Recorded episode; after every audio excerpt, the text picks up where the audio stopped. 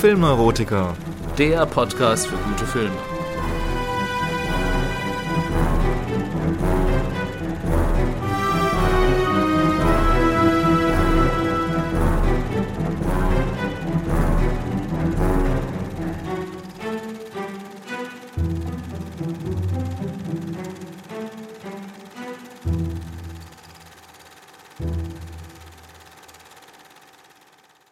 Hallo und herzlich willkommen zu einer neuen Folge von Die Filmneurotiker. Mein Name ist Matthias und ich freue mich sehr, euch heute nach langer Pause einmal wieder eine neue Folge meines kleinen Podcasts präsentieren zu dürfen. Alle, die sich nach der letzten Folge auf eine besondere Sendung gefreut haben, die ich angekündigt hatte, möchte ich an dieser Stelle noch etwas vertrösten. Ja, es wird ein großes Special in einer der kommenden Episoden geben, aber diese Ausgabe jetzt ist es noch nicht. Nichtsdestotrotz dürft ihr euch wie immer auf eine unterhaltsame Sendung mit interessanten Hintergrundberichten freuen. Diesmal wieder zu einem Film, der auch politisch hohe Wellen geschlagen hat, nämlich The Interview aus dem Jahr 2014. Zunächst starten wir aber, wie bei jeder Filmneurotiker-Sendung, noch mit den Nachrichten aus der Filmwelt. Und da komme ich nicht an dem unschönen Thema Harvey Weinstein vorbei. Ja, ich weiß, viele von euch können das Thema inzwischen nicht mehr hören. Aber da es nun mal eine solche Zäsur für den Filmbetrieb in Hollywood bedeutet, finde ich, dass es auf jeden Fall auch in diesem Podcast angesprochen werden sollte. Vielleicht noch einmal zur Rekapitulation dessen, was geschah. Um was geht es beim sogenannten Weinstein-Skandal eigentlich? Es geht, grob gesagt, um eine besonders hässliche Schattenseite der Glamour-Welt Hollywoods, nämlich um den Machtmissbrauch einflussreicher Filmschaffender in Form von Sexismus, sexueller Belästigung bis hin zur Vergewaltigung. Auslöser des Ganzen war ein Bericht von 5. Oktober 2017 in der New York Times, welcher zahlreiche Übergriffe des Filmmoguls Harvey Weinstein schilderte und unter anderem davon berichtete, dass dieser Schweigegeld an seine Opfer bezahlt haben soll. Harvey Weinstein war bis dato einer der mächtigsten Filmproduzenten Hollywoods, Vorstand seiner Filmgesellschaft The Weinstein Company und Oscar-Preisträger. Wenige Tage nach den ersten Enthüllungen nannte auch die Zeitung New Yorker eine ganze Reihe von Schauspielerinnen, welche Harvey Weinstein verschiedene Vergehen vorwarfen, drei davon auch Vergewaltigung. Zu den bekanntesten Opfern Weinsteins gehören zum Beispiel Ashley Judd oder Gwyneth Paltrow, die Hauptdarstellerin aus Shakespeare in Love, für den Weinstein 1998 seinen Oscar gewann. Weinstein leugnet die Vorwürfe Jedoch sind die Indizien wohl so erdrückend, dass inzwischen auch die New Yorker Staatsanwaltschaft Ermittlungen eingeleitet hat. Am 25. Mai 2018 wurde Harvey Weinstein in New York vorübergehend festgenommen. Er kam zwar gegen Kaution frei, muss aber eine Fußfessel tragen und darf den Staat nicht verlassen. Währenddessen wird ein Prozess gegen ihn vorbereitet, dessen Ausgang wir natürlich mit Spannung verfolgen werden Jetzt ist das abscheuliche und hoffentlich bald auch strafrechtlich geahndete Verhalten von Harvey Weinstein das eine. Noch skandalöser finde ich persönlich allerdings die Scheinheiligkeit vieler amerikanischer Prominenter, die offenbar lange Zeit bewusst weggeschaut und geschwiegen haben. Denn von immer mehr Stimmen war im Nachgang zu hören, dass das Verhalten Weinsteins ein offenes Geheimnis in Hollywood war. Es wurde jedoch stillschweigend geduldet, mutmaßlich, weil man die eigene Karriere nicht gefährden wollte Weinstein war ja nicht nur als Filmproduzent ein Schwergewicht, sondern hatte als Großspender der Demokratischen Partei zum Beispiel auch erheblichen politischen Einfluss. Die Frage ist jetzt natürlich auch, was die Konsequenzen dieser Geschichte sein werden. Juristisch, denke ich, müssen wir abwarten, inwieweit sich die Vorwürfe gegen Weinstein vor Gericht erhärten werden und er entsprechend verurteilt wird. Da kann ich mir zum jetzigen Zeitpunkt den Ausgang momentan noch gar nicht ausmalen. In den USA ist es nun mal leider so, dass man sich mit genug Prominenz und Geld aus fast jedem Verfahren mehr oder weniger freikaufen kann. Daher wäre es durchaus möglich, dass Herr Weinstein mit einer relativ milden Strafe davonkommt. Schon jetzt scheinen seine Anwälte die Strategie zu verfolgen, alle Vorfälle als einvernehmlichen Sex darzustellen. Genauso spannend ist jedoch, wie die Filmbranche zukünftig mit dem Thema sexueller Missbrauch umgeht. Harvey Weinstein wurde bereits aus der Oscar-Akademie ausgeschlossen. Bei Kevin Spacey, dem die sexuelle Belästigung zahlreicher junger männlicher Kollegen vorgeworfen wird, ging man noch weiter. Netflix hat umgehend die Produktion seiner Erfolgsserie House of Cards abgebrochen und Regisseur Ridley Scott ging sogar so weit, sämtliche Szenen seines bereits fertiggestellten Filmes Alles Geld der Welt, bei denen Spacey mitspielt, herauszuschneiden. An seiner Stelle wurden die Szenen mit dem Schauspieler Christopher Plummer nachgedreht. Hier stellt sich mir die Frage, ist das wirklich nötig? Oder findet hier eine Überreaktion der Filmindustrie statt, die nur der momentanen öffentlichen Wahrnehmung geschuldet ist. Ich überlasse es jedem selbst, sich hierzu ein Urteil zu bilden. Von Kevin Spacey kommen wir zur neuen Netflix-Serie Star Trek Discovery. Und hier gibt es traurigerweise auch tatsächlich eine Verbindung. Denn Anthony Rapp, einer der Hauptdarsteller aus Discovery, hat als erster Missbrauchsvorwürfe gegen Spacey erhoben und damit die Sache ins Rollen gebracht. Aber zurück zur neuen Star Trek-Serie. Wie ihr wisst, bin ich selbst der bekennender Trekkie und habe daher mit großer Spannung dem 25. September 2017 entgegengefiebert, als die erste Folge von Discovery auf Netflix veröffentlicht wurde. Nach den letzten Kinofilmen war ich wie viele Fans skeptisch, ob es eine neue Serie schaffen würde, den Geist von Star Trek einzufangen und nicht einfach nur auf Action, Sex und Gewalt zu setzen, um sich am Serienmarkt zu behaupten. Nachdem die erste Staffel nun rum ist, kann ich sagen, mir persönlich gefällt Star Trek Discovery richtig gut. Es ist natürlich ganz anders als alle bisherigen Star Trek-Serien und ja, es ist deutlich rasanter, aber ich nehme den Figuren und der Geschichte trotzdem ab, dass sie in dem mir vertrauten und liebgewonnenen Star Trek-Universum mit der Föderation und ihren universellen Werten spielt. Die neue Erzählperspektive aus Sicht der in Ungnade gefallenen ersten Offizierin Michael Burnham, gespielt von Soneca Martin Green, funktioniert sehr gut und reißt den Zuschauer emotional sofort mit. Auch die anderen Schauspieler finde ich großartig. Allen voran den alles andere als lupenreinen Captain der Discovery, gespielt von Jason Isaac, den der ein oder andere vielleicht noch als Lucius Malfoy aus den Harry Potter Filmen kennt. Ich freue mich jedenfalls bereits auf die zweite Staffel, welche für Anfang 2019 angekündigt wurde. Auch zum Hauptthema dieser Episode, der US-amerikanischen Satire The Interview, gibt es leider eine Verbindung zum Weinstein-Skandal. So wurde Hauptdarsteller James Franco, nachdem er Anfang des Jahres den Golden Globe als bester Hauptdarsteller für seinen Film The Disaster Artist erhalten hatte, bei dem er übrigens auch Regie führte, im Zuge der MeToo-Debatte von ehemaligen Kolleginnen über die sozialen Medien angeklagt, sexuell übergriffig geworden zu sein. Obwohl es nie zu einer Anklage kam und an den Vorwürfen wohl auch nichts dran ist, wurden Franco und The Disaster Artist bei den darauffolgenden Oscars komplett ignoriert. Nur eine einzige Nominierung erhielt der zuvor so gefeierte Film. An diesem Fall zeigt sich sehr gut die gefährliche Kehrseite der Medaille bei der MeToo-Debatte diese unter einem Twitter-Hashtag gestartete Bewegung war anfangs tatsächlich so etwas wie ein Befreiungsschlag.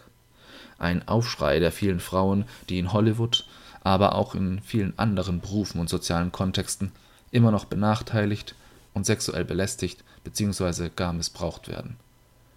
Und dieser Aufschrei zeigte auch Wirkung. So änderte die Oscar-Akademie etwa ihr Regelwerk und will nun verstärkt Minderheiten in ihre Jury aufnehmen auch werden Berichte über sexuelle Diskriminierung und Ausbeutung in der Branche endlich ernst genommen. Aber teilweise, so ist mein Eindruck, schießt man damit in Hollywood auch übers Ziel hinaus. Und der Fall James Franco ist hierfür ein gutes Beispiel.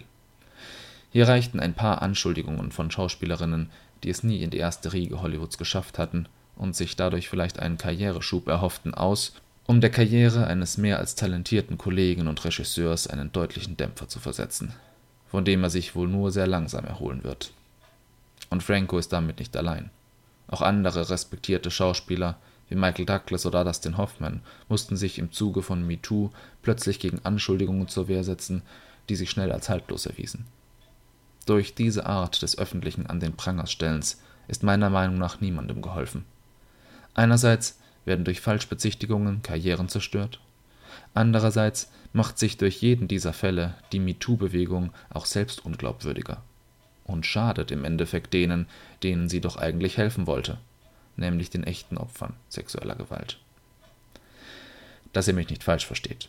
Ich unterstütze die Ziele dieser Bewegung zu 100% Frauen sollten nirgends auf der Welt diskriminiert oder ausgebeutet werden.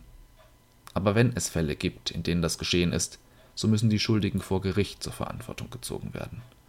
Selbstjustiz ist nicht der richtige Weg, weil Trittbettfahrerinnen diese eben allzu oft ausnutzen, um auf Kosten anderer in die Schlagzeilen zu kommen. Außerdem befürchte ich, dass man in Hollywood wie so oft wieder still und leise zum Tagesgeschäft mitsamt Besetzungscouches und Lohndumping für Schauspielerinnen zurückkehren wird, wenn der Sturm der Entrüstung sich wieder gelegt hat. Veränderungen würden nur stattfinden, wenn sich strukturell etwas ändern würde. Etwa indem die Studios Frauen und Männer endlich gleich bezahlen und behandeln würden. Doch ich schweife ab. Denn eigentlich wollte ich ja schon längst etwas zum eigentlichen Thema dieser Podcast-Folge erzählen, nämlich dem Film The Interview. Beginnen wir auch bei diesem Streifen wieder mit der Handlung. Im Mittelpunkt des Films steht Dave Skylark, gespielt von James Franco der die erfolgreiche Talkshow Skylark Tonight im amerikanischen Fernsehen moderiert. In dieser an Oprah Winfreys Show angelegten Sendung begrüßt Dave Skylark Prominente, denen er durch einfühlsam geschickte Frageweise ihre tiefsten Geheimnisse entlockt.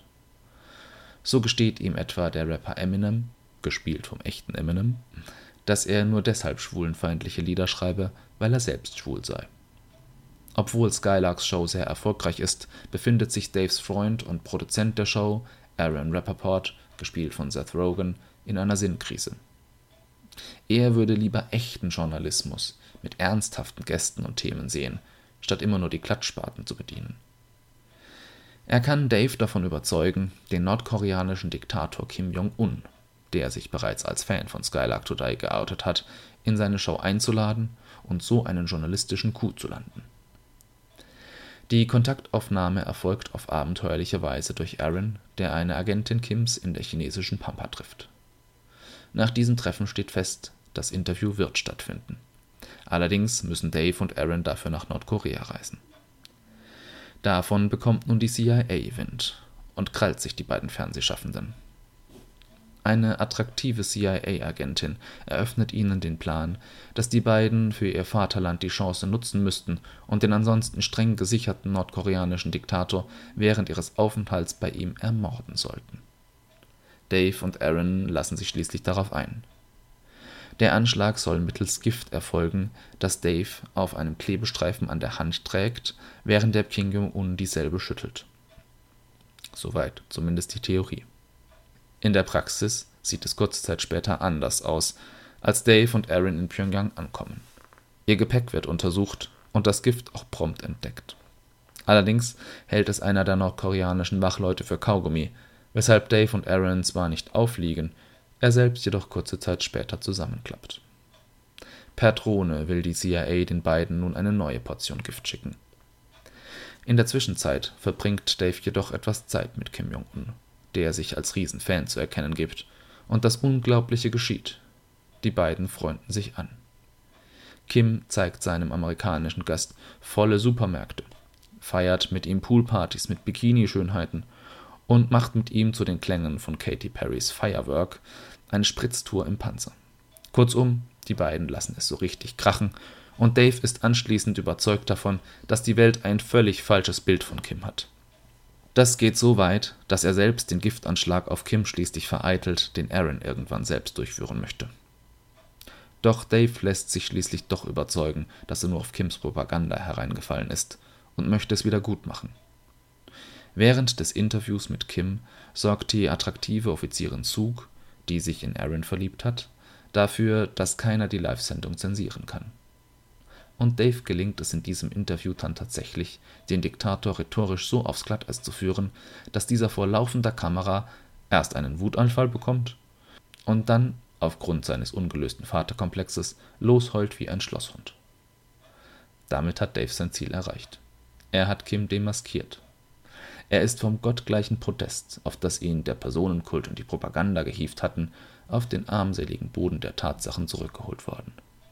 Nach dem Interview bricht das Chaos aus, als Kims Soldaten und eine Gruppe Rebellen sich ein Feuergefecht liefern.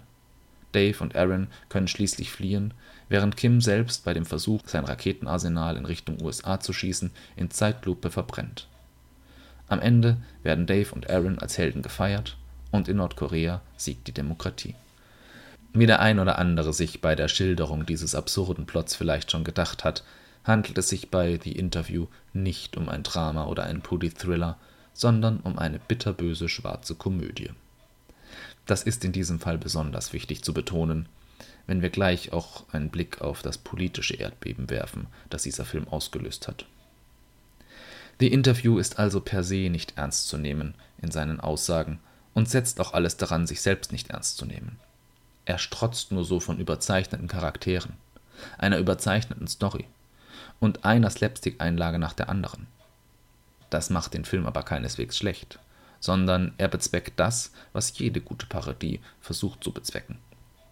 Er hält den dargestellten Akteuren einen Spiegel vor, der, so verzerrt er auch sein mag, doch immer auch ein Fünkchen Wahrheit enthält und den Zuschauer damit im besten Sinne auf einer anderen Ebene zum Nachdenken bringt. Im Falle von The Interview betrifft dies interessanterweise weniger den zur Witzfigur degradierten nordkoreanischen Diktator, sondern fast noch mehr die Akteure auf amerikanischer Seite. Insbesondere das amerikanische Fernsehen in seiner voyeuristischen Banalität, aber auch die CIA in ihrer skrupellosen Naivität werden in The Interview gekonnt vorgeführt. Wie viele Parodien ist dies aber sicher auch ein Film, der polarisiert Viele Menschen können mit dieser provokanten Mischung von subtilem und derbem Humor denn viele der Witze und Slapstick-Einlagen gehen auch einmal unter die Gürtellinie, nichts anfangen. Nicht umsonst heißt es in dem Filmgewerbe auch immer wieder, es sei viel schwieriger, erfolgreiche Komödien zu produzieren als erfolgreiche Dramen. Für meinen Geschmack hat die Interview dabei jedoch voll ins Schwarze getroffen. Und das ist zu großen Teilen sicherlich ein Verdienst der beiden Hauptdarsteller. James Franco und Seth Rogen. Die beiden Freunde haben schon des Öfteren gemeinsame Filme gemacht. Darunter waren auch viele Blödelkomödien wie Ananas Express oder Das ist das Ende.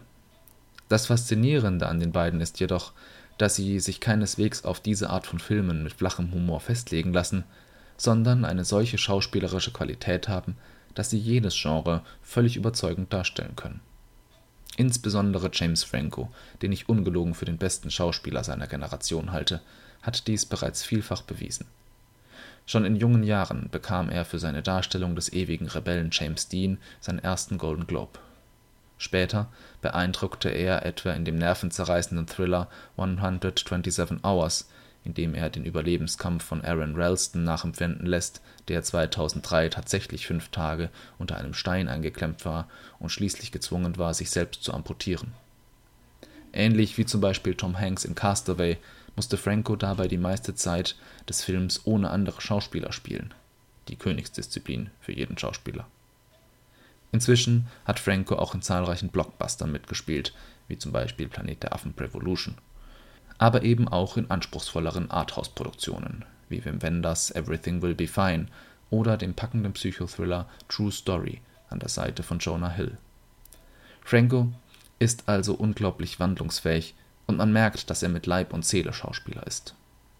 Das geht bei ihm so weit, dass er auch selbst Schauspielerei unterrichtet, Bücher geschrieben und Regie geführt hat. In The Interview ist es sein komödiantisches Talent, was gerade in den improvisierten Szenen für die meisten Lacher im Film sorgt. Inhaltlich handelt es sich also um eine unterhaltsame schwarze Komödie, über deren Humor man sicherlich streiten kann.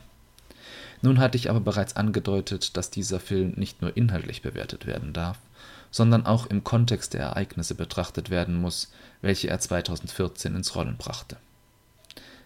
Lasst mich euch daher kurz zurückversetzen ins Jahr 2014. Damals gab es noch keinen Filmneurotiker-Podcast. Der US-Präsident hieß noch Barack Obama und Deutschland wurde Fußballweltmeister. Zumindest was die letzten beiden Punkte angeht, waren es also bei weitem noch rosigere Zeiten als heute. Allerdings hieß auch damals schon der Diktator Nordkoreas Kim Jong-un. Und während sich dieser heutzutage auf einem egomanen Gipfel in Singapur mit US-Präsident Donald Trump als großer Staatsmann feiern lässt, war sein Verhältnis zu Trumps Vorgänger Obama noch deutlich frostiger. Ein Grund dafür war eben auch die Interview. Was war passiert? Als im Sommer 2014 erstmals die Handlung von The Interview bekannt wurde, war der Grundstein gelegt für eine zwischenstaatliche Krise, welche sich bis Anfang 2015 rasant zuspitzen sollte. Es begann mit einer Beschwerde Nordkoreas beim UN-Generalsekretär Ban Ki-moon, in welcher der Film als Kriegserklärung und unverhohlene Unterstützung von Terrorismus bezeichnet wurde. Insbesondere die explizite Darstellung der Ermordung Kim Jong-uns empörte den nordkoreanischen Botschafter. Die nächste Stufe der Eskalation fand dann im November statt, als Sony Pictures, das produzierende Studio von The Interview, Opfer eines Hackerangriffs wurde. Unter den dabei gestohlenen Daten war auch der Film The Interview, der zu diesem Zeitpunkt noch nicht veröffentlicht war. Neben Geld forderten die Hacker auch, dass besagter Film von Sony nicht veröffentlicht würde. Es wurde daher spekuliert, dass es sich um einen gezielten Hackerangriff aus Nordkorea gehandelt habe.